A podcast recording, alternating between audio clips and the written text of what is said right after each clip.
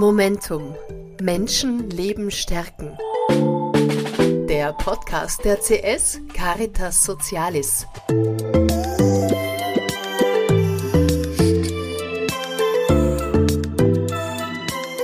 Wir, Marianne Buchegger und Pia Prokop, haben uns gefragt, wie können wir in unserer letzten Lebensphase sicherstellen, dass wir das bekommen, was wir wollen. Durch Planung, sagt Manuela Tschuk. Klingt einfach?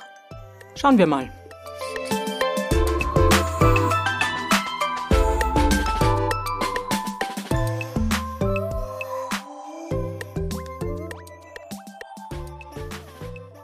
Ja, so wie meistens bei unseren Podcast-Folgen sitzen wir in einem Dreiergespann da.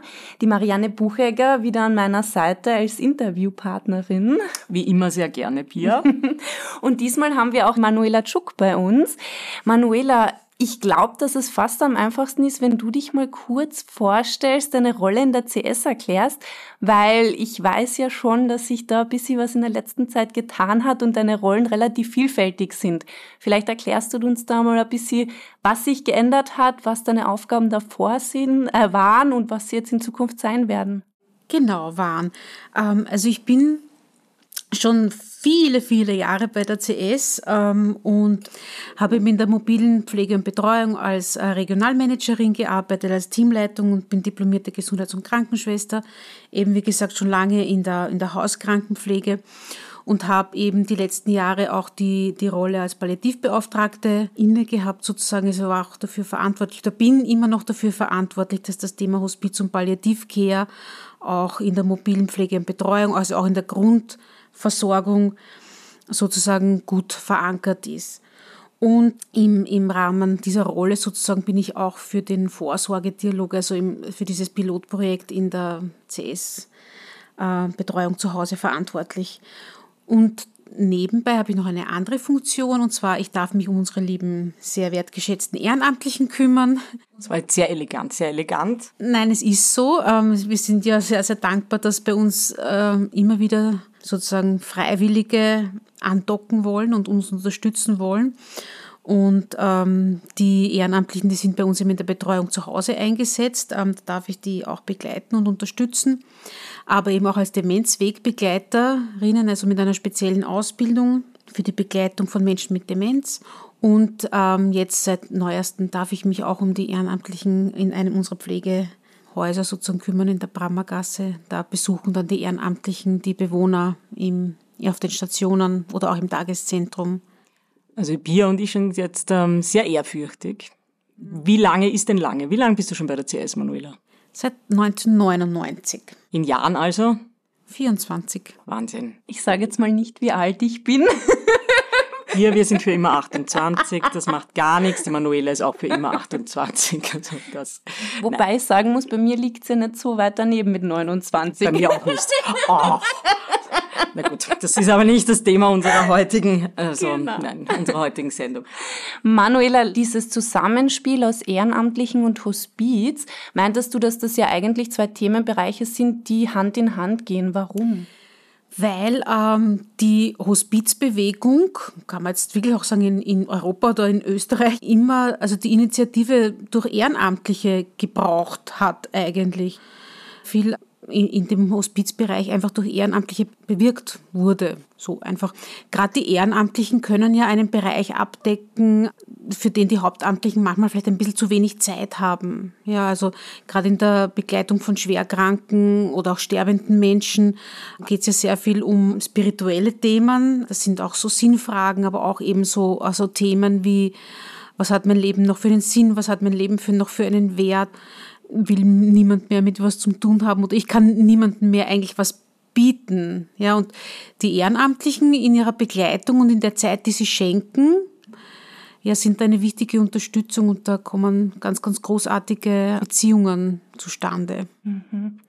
Was ich mir auch denke, was wahrscheinlich in der letzten Zeit eines Menschen im Leben essentiell wird, ist wahrscheinlich auch so ein bisschen eine Planung, oder? Also muss man sich eigentlich Gedanken machen, was mit mir jetzt in den nächsten Jahren passiert? Jahren, Monaten, vielleicht sogar Wochen? Na, muss man nicht. soweit ich mich zurückerinnern kann, also die Menschen, die wir zu Hause betreuen, sind, also viele davon sind einfach schon sehr alt, also wir sagen hochbetagt. Und das ist eine Generation von Menschen, die es noch nicht so gewohnt ist oder gewohnt war, ähm, die eigenen Bedürfnisse in den Mittelpunkt zu rücken. Das ist eher so ein bisschen eine neuere Erscheinung, würde ich einmal sagen. Oder das schreibt man auch so der, der jungen Generation, der neuen Generation zu die sind das halt noch nicht so gewohnt, irgendwie drauf zu schauen, was, was, was ist mir selber wichtig, was, äh, was will ich und von daher sind sie es auch nicht so gewohnt, ähm, drüber zu sprechen, ja. Und es gibt eben auch Menschen, die sich nicht damit beschäftigen wollen, aber es gibt eben auch sehr, sehr viele ältere Menschen oder ähm, eben chronisch Kranke, die sehr wohl das Bedürfnis haben, sich darüber zu aus, auszutauschen, beziehungsweise sich Gedanken gemacht haben, wie möchte ich mit dieser Erkrankung oder in der letzten Lebensphase, wie möchte ich da leben, wo möchte ich da leben, was wünsche ich mir da, was soll sein, was soll nicht sein. Für diese, für diese Fragestellungen gibt es ja einen auch recht modernen Begriff, nämlich den der vorausschauenden Planung. Was kann ich, was können unsere Zuhörerinnen und Zuhörer unter diesem Begriff vorausschauende Planung verstehen? Ja, also gerade wenn es äh, um das Thema Hospiz und Palliativcare geht, also wenn es gerade um die Begleitung von hochbetagten, schwerkranken Menschen geht, ist ganz, ganz wichtig, dass man sich rechtzeitig oder frühzeitig ähm, damit eben auseinandersetzt, was für die Menschen wichtig ist, was für den Menschen Lebensqualität bedeutet, wie er sich ähm, das restliche Leben vorstellt und damit eigentlich die, die Selbstbestimmung zu unterstützen, also den Menschen die Möglichkeit zu geben, selbst äh, zu bestimmen und das zu unterstützen. Und das, ähm, das ist eben diese vorausschauende Planung. Das, was ja die vorausschauende Planung so wichtig macht, ist, dass wir damit ein Tool haben für die Akutsituationen. Genau. Es wünschen sich zwar die meisten einfach am Abend sich schlafen legen und in der Früh nicht mehr aufwachen. In der Realität ist es natürlich nicht so. Also gerade am Ende des Lebens ähm, kommt man irgendwann in die Situation, dass man sich einfach nicht mehr mitteilen kann. Entweder es ist eine akute Krisensituation oder es ist halt im, im, im Rahmen des Sterbeprozesses, komme ich in eine Situation, wo ich einfach nicht mehr sagen kann, was ich will. Und wäre es gut, wenn es Menschen rundherum gibt, die das wissen, was mir wichtig war und wie ich es gern haben würde und was ich eben nicht will. Und da geht es natürlich um Themen ähm, lebensverlängernde Maßnahmen oder wo möchte ich, wo möchte ich sein, wer soll bei mir sein. Wie würdest du das dann auch angehen? Also schreibt man das auf einen Zettel auf oder gibt es da spezielle Vorgehensweisen, vielleicht auch in der CS selber? Also in der CS ist so, dass wir ja, äh, also wir in der Hauskrankenpflege, wir machen ja auch Erstbesuche, wir machen regelmäßig Pflegevisite, das machen die, äh, die Kollegen, die Diplomierten und versuchen äh, im Rahmen dieser Besuche natürlich immer wieder ins Gespräch zu kommen, auch diese Themen vielleicht anzusprechen, aber auch da eben gut reinzuhören, was für die Menschen wichtig ist. Aber vielmehr sind es meiner Meinung nach auch die Kolleginnen, die Kollegen und Kolleginnen, die wirklich tagtäglich ähm, sozusagen mit den Menschen in Kontakt sind, in der Betreuung sind, weil die die Personen einfach gut kennen und viel hören und viel mitbekommen. Und das sind äh, die Schlüsselpersonen eigentlich, die oft dann sehr, sehr viel wissen wo wir uns eigentlich wünschen, und das passiert auch immer wieder mal, dass die solche Gespräche eben anregen und dann zu dem Herrn oder zu der Dame sagen, Sie haben jetzt schon so viel erzählt und ich weiß jetzt, was Ihnen wichtig ist und es gäbe eine Möglichkeit, dass wir das auch aufschreiben, eben damit es dann auch wirklich so passiert oder möglichst, oder dass das die Chance relativ hoch ist, dass das auch so passiert, wie Sie sich das wünschen, ja. Und im Zuge dessen könnte man eben ähm, so ein Vorsorgedialoggespräch anbieten. Jetzt erzähl uns mal genau, wie läuft denn so ein Vorsorgedialoggespräch? Beziehungsweise hast du vielleicht eine Geschichte uns mitgebracht? Ja, es gibt Geschichten. Es gibt viele Geschichten. Es arbeiten mit mir in der Betreuung zu Hause sehr, sehr viele engagierte Kolleginnen und Kollegen. Es war eine Kollegin wirklich ähm, in eine Betreuungssituation sehr, sehr involviert, eine, eine Dame, eine ältere Dame, die eigentlich in einem schon relativ schlechten allgemeinen Zustand war, also auch schon bettlägerig in die Betreuung sozusagen von uns übernommen wurde, oder schon sehr eingeschränkt in der Mobilität, aber dann sehr bald bettlägerig wurde. Und wo es sehr oft zu Krisensituationen kam oder zu einer Verschlechterung des Gesundheitszustandes und ähm, die Dame aber durchaus noch in der Lage ist, zu kommunizieren, immer wieder eine Krankenhauseinweisung sozusagen auch ähm, abgelehnt hat, also Rettungseinsätze ähm, auch sich dann nicht ins Spital transferieren lassen wollte und ähm, auch ähm, eigentlich eine weiterführende Diagnostik abgelehnt hat. Also da gab es in der Geschichte auch eine sehr engagierte äh, praktische Ärztin, die auch immer wieder Hausbesuche gemacht hat und die auch immer wieder das eine oder andere angeboten hat, aber bis auf ein, ein Labor oder so, das Untersuchung hat sie eigentlich nicht mehr zugestimmt, weil es halt immer mit einem Aufwand Spital und Untersuchungen so verbunden gewesen wäre. Und die Kollegen in dem Team haben das wirklich immer wieder sehr, sehr ausführlich und gut dokumentiert, was sie angeboten haben und was sie abgelehnt hat. Und das ist eigentlich eine ideale Vorbereitung für einen Vorsorgedialog, weil der Vorsorgedialog eben ein Gesprächsprozess ist. Also es ist nicht ein Gespräch, das man in einer halben Stunde abhandelt, sozusagen, wie hätten Sie es denn gerne, sondern es ist ein Prozess, wo man einfach im Laufe der Zeit äh, vertraute Personen einfach in Erfahrung bringen, was für den Menschen wichtig ist. Und der Vorsorgedialog fasst das dann sozusagen in einem Dokument zusammen. Der Vorsorgedialog ist immer ein Gesprächsprozess zwischen der betroffenen Person und einer geschulten ähm, Pflegeperson. Und es muss auch immer ein Arzt oder eine Ärztin dabei sein, also im Idealfall der behandelnde Hausarzt, die behandelnde Hausärztin. Leider sind die mit der Zeit ein bisschen knapp und daher haben wir das äh, Riesenglück, dass unsere Palliativmediziner uns da unterstützen und, und mit uns das eine oder andere Vorsorgedialoggespräch führen. Also wie gesagt, in diesem Setting und dann natürlich die An- und Zugehörigen, wenn gewünscht, ähm, sind natürlich auch sehr, sehr willkommen bei diesen Gesprächen. Und da fasst man sozusagen dann eben genau diese Themen zusammen und dokumentiert das sozusagen auf Papier. Das wird bestätigt durch alle Unterschriften. Es gibt auch die Möglichkeit, ein Krisenblatt auszufüllen, wo man relativ schnell erkennt, das Thema Reanimation, ob das noch gewünscht ist oder eben eine Krankenhauseinweisung, unter welchen Bedingungen, ja, nein. Lass mich jetzt da nochmal einhaken. Das heißt im Prinzip, es ist schon eine Art Dokument. Du hast jetzt auch von Unterschriften gesprochen. Soweit ich auch weiß, muss, glaube ich, ein Mediziner oder eine Medizinerin mit unterschreiben. Und ich gehe jetzt auch davon aus, weil du auch gesagt hast, in Krisensituationen muss man relativ schnell ersichtlich haben, was gemacht werden sollte oder auch nicht, ja, oder was zumindest der Wunsch ist. Das heißt, es wird wahrscheinlich auch irgendwie so ein ähm, Ja-Nein-Bogen sein, unter anderem, oder? Der Vorsorgedialog ist ein relativ dickes Dokument, aber es gibt einen Dokumentationsteil, der ist dann wieder nicht mehr so dick, aber es sind doch ein paar Seiten. Aber es wäre auf jeden Fall zu viel, um das im Notfall durchzublättern, ja. Von daher gibt es eben dieses Krisenblatt, ähm, das man ausfüllen kann, aber nicht muss im Zuge eines Vorsorgedialoggesprächs, wo man das eben auf einen Blick wirklich schnell erkennen kann. Ist eine Reanimation gewünscht, beziehungsweise medizinisch indiziert? Ja, nein. Oder ist eine Krankenhauseinweisung medizinisch indiziert? Und von daher kann ich dann wirklich das schnell, und das muss natürlich gut ersichtlich in der Wohnung aufliegen, dass auch wirklich alle Kolleginnen, Kollegen Kolleginnen, die dann vor Ort kommen und vielleicht die Dame oder den Herrn nicht so gut kennen, schnell erkennen können. Da liegt ein Vorsorgedialog und was gewünscht ist. vor allem stelle ich mir auch vor, dass die ähm, Rettungsorganisationen mit eingebunden sein müssen. Und jetzt weiß ich ja von dem Projekt Vorsorgedialog Mobil, dass ihr als Stakeholder durchaus auch die Wiener Rettung bzw. alle Rettungsorganisationen in Wien habt? Es ist so, dass wir im, im Rahmen von diesem Pilotprojekt und Pilot ist halt immer irgendwas Neues, was wir halt jetzt neu beginnen und, und das Beste versuchen und schauen, was gelingt und was gelingt nicht so gut. Natürlich als ein Anliegen war natürlich Stakeholder hm, mit einzubeziehen. Natürlich die Rettung ist ein wichtiger Partner.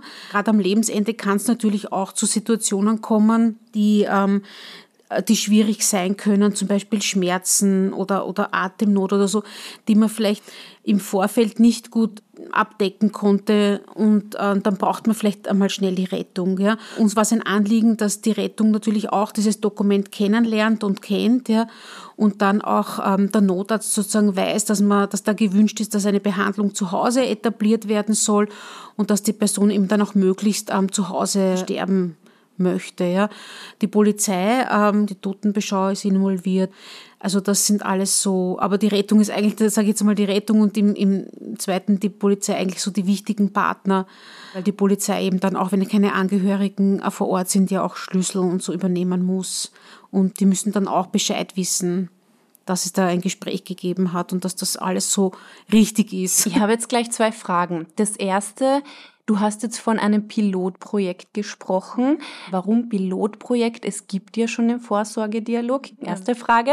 Und gleich die zweite Frage. Da tue ich mir jetzt ein bisschen schwer mit der Abkürzung HPC Mobil. Das habt ihr jetzt, glaube ich, beide in einem Nebensatz gesagt.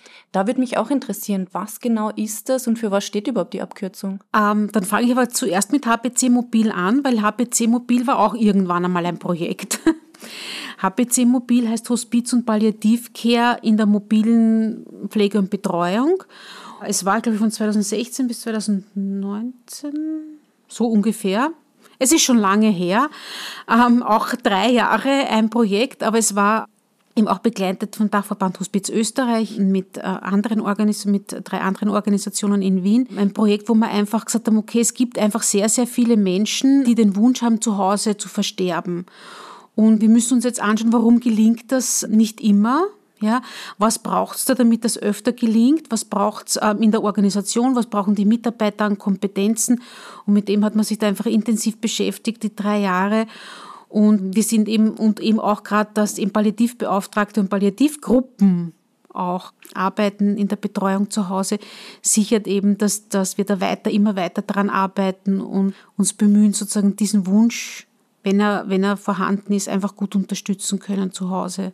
Willst du noch was ergänzen zu HPC Mobil? Ja, das hast du ganz großartig gemacht. Also ich finde das super. Wir zwei haben ja da viele lange Strecken dieses Weges gemeinsam gemeistert mit, mit vielen anderen Kolleginnen. War eine wirklich sehr aufregende Zeit. Das ist uns echt gut gelungen. Und vor allem ein Teil, der da ja rausgekommen ist, ist eben jetzt dieser Vorsorgedialog mobil. Der hat sich aus dem HPC Mobil-Projekt heraus entwickelt. Genau. Also eigentlich könnte man sagen, ist das die logische Konsequenz. Wer A sagt, muss auch B sagen. Äh, Vorsorgedialog ist in den Pflegewohnhäusern der Caritas Sozialis ein mittlerweile durchaus etabliertes Instrument, um mit den Menschen sozusagen auch ins Gespräch zu kommen. Aber im mobilen Bereich, also in der mobilen Pflege und Betreuung, ist der Vorsorgedialog wirklich noch ganz neu. Und da ist die Caritas Sozialis im mit Arbeiter-Samariter-Bund und mit der Caritas der Erzdiözese wirklich die ersten Organisationen, sind wir die ersten Organisationen, die das wirklich im mobilen Bereich anbieten und da unsere, versuchen, unsere Spuren zu hinterlassen und den Menschen, die zu Hause leben, eben auch die Möglichkeit geben möchten, sozusagen ja, mit uns darüber ins Gespräch zu kommen. Und eben durch den Vorsorgedialog könnte es uns vielleicht das eine oder andere Mal einfach wirklich auch besser gelingen, ähm, den Wunsch nach einem Sterben zu Hause einfach zu entsprechen oder das zu unterstützen. Ja. Manuela, hast du zum Abschluss noch eine Geschichte für uns? Ein Beispiel, wo der Vorsorgedialog mobil gut gelungen ist? Ich würde am liebsten nur die Geschichten erzählen, wo alles gut gelungen ist ehrlicherweise muss man auch sagen, dass manchmal Sachen nicht gut gelingen, die geben uns natürlich die Möglichkeit zu lernen, ja. Und das versucht man natürlich wirklich, ja es ist die eine oder andere Situation wirklich auch einmal nicht gut gelungen. Ja, aber wir haben wirklich versucht im Rahmen von Pilotprojekt oder sind ja immer noch dabei eigentlich, diese Situationen wirklich gut aufzuarbeiten mit allen Involvierten, mit der Rettung, mit der Polizei, die da auch involviert waren und wirklich gut drauf zu schauen, okay, was braucht's von uns noch, was müssen wir vielleicht auch noch verändern, damit das besser gelingt, aber was brauchen wir auch von den anderen. Und also das gute Gelingen ist vielleicht die Geschichte, wir haben noch nicht allzu viele Vorsorgedialoge abgeschlossen, aber wir haben welche abgeschlossen. Es sind die, die andere Dame, es sind, es sind auch wirklich, es sind bis jetzt eigentlich nur Damen, ähm, wirklich Damen, die eigentlich, kann man sagen, noch wirklich bei guter Gesundheit sind. Ähm, das Beispiel vorher, vorher war ja von einer Dame, wo ähm, das Lebensende durchaus auch schon absehbar war oder abschätzbar war. Und dann habe ich aber auch Vorsorgedialoge abgeschlossen mit einer Dame, also mit Damen, bei sind zwei Damen, die eigentlich noch sehr rüstig sind, ja, und wo jetzt niemand damit rechnen würde, dass die in der nächsten Zeit oder in den nächsten Jahren versterben. Aber die eine Dame wollte halt jedenfalls, weil sie keine Angehörigen hatte, die in ihrer Nähe sind, sozusagen, oder die sich auch drum kümmern können, sozusagen, wenn sie es einmal nicht mehr kann, ähm, der es einfach ein großes Anliegen war, das alles zu regeln und festzuhalten. Ja, ähm, also da, da, da, haben wir wirklich über alles Mögliche gesprochen. Also sie hat auch so weit vorgeplant, dass ähm, auch eine Erwachsenenvertretung schon benannt ist für den Fall, dass sie einmal nicht mehr entscheidungsfähig ist, aber auch wo sie leben möchte, wenn es einmal zu Hause nicht mehr geht ähm, wie das Begräbnis sein soll, aber auch eben ganz, ganz, ganz konkret eben auch, ähm, welche medizinischen Maßnahmen sie eben nicht mehr haben möchte, weil das Leben dann eigentlich nur mehr eine Qual wäre. Und ähm, sie hat wirklich, also wie wir das Dokument dann fertig unterschrieben vor uns liegen gehabt haben, gesagt, jetzt bin ich wirklich erleichtert. Also jetzt kann ich mein Leben wieder genießen. Jetzt ist das erledigt. Also es ist quasi vorgesorgt und ähm, eine Last, eine gewisse Form von, von Last auch wieder ähm, abgegeben. Ja, und ich kann darauf vertrauen, ähm, dass das gelingt, ja, so wie ich das möchte. Ja, das hast du eigentlich sehr schön gesagt. Und ganz am Anfang, äh, wo du reinkommen bist und wir unsere ersten paar Sätze miteinander gesprochen haben, wo wir noch nicht aufgenommen haben, hast du eigentlich auch schon das gesagt, dass es einfach eine Erleichterung ist und einfach eine Hilfestellung, einfach auch sich mal Gedanken darüber zu machen, weil man das dann vielleicht doch immer wieder ein bisschen vor sich her schiebt und einfach mal, ja, man loslassen kann, wenn man es geregelt hat. Wichtig ist, glaube ich, auch dazu zu sagen, dass die Menschen, solange sie es können, ja auch immer wieder die Meinung ändern können. Also da nimmt man auch vielleicht ein bisschen eine Sorge, okay, ich schreibe jetzt was auf und, und wer weiß, was in ein, zwei Jahren ist. Wir können uns ja nicht vorstellen, was wirklich, und auch alte Menschen können sich es oft nicht vorstellen oder schwerkranke Menschen nicht vorstellen, was ist in einem Jahr und was wird mir dann wichtig sein. Ist das noch dasselbe, was mir jetzt wichtig ist? Und darum sage ich auch immer, Sie können wirklich jederzeit einfach sagen, nein, ich habe mir das jetzt anders überlegt, ich möchte doch was ändern und können das natürlich auch relativ einfach und, und, und formlos tun. Ja? Und wir versuchen auch immer wieder, also der Vorsorgedialog ist deshalb auch ein, ein Prozess, weil man sagt, wir schauen immer wieder drauf. Ja? Also spätestens dann, wenn sich auch die gesundheitliche Situation verändert, schauen wir nochmal, stimmt das noch alles so? Ist das noch alles so gültig?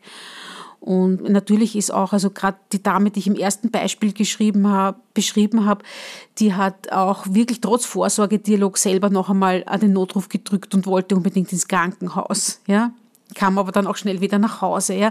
Also es ist jetzt nicht so, dass man sagt, nein, um Gottes Willen, auch wenn, also es ist alles sehr flexibel. Ja. Aber irgendwann dann, wenn ich in der Situation bin, dass ich mich nicht mehr äußern kann, ist es einfach wirklich sehr, sehr hilfreich fürs Behandlungsteam und für die Angehörigen vor allem. Ja dass sie wissen, was wichtig war, weil gerade für einen Menschen entscheiden, also wenn man für einen Menschen entscheiden muss, dem ein Liebe zugetan ist, dann kann das ganz schön schwer sein. Ja, und wenn ich aber weiß, ja, derjenige wollte so, dann wird es vielleicht ein ganz ein kleines Stück leichter.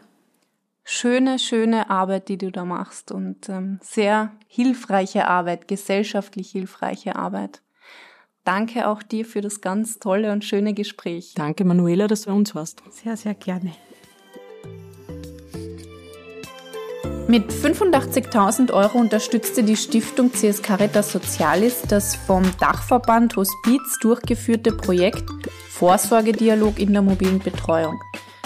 Die CS leistete mit drei anderen Organisationen wichtige Pionierarbeit, während das Ziel war, KlientInnen in der CS-Betreuung zu Hause in ihrem Selbstbestimmungsrecht zu stärken. Der Vorsorgedialog widmet sich der vorausschauenden Abklärung und dokumentiert schriftlich, wie Pflegende für KlientInnen in möglichen Krisensituationen oder am Lebensende handeln sollen. Das erzählte uns Manuela Tschuk in dieser Folge von Momentum.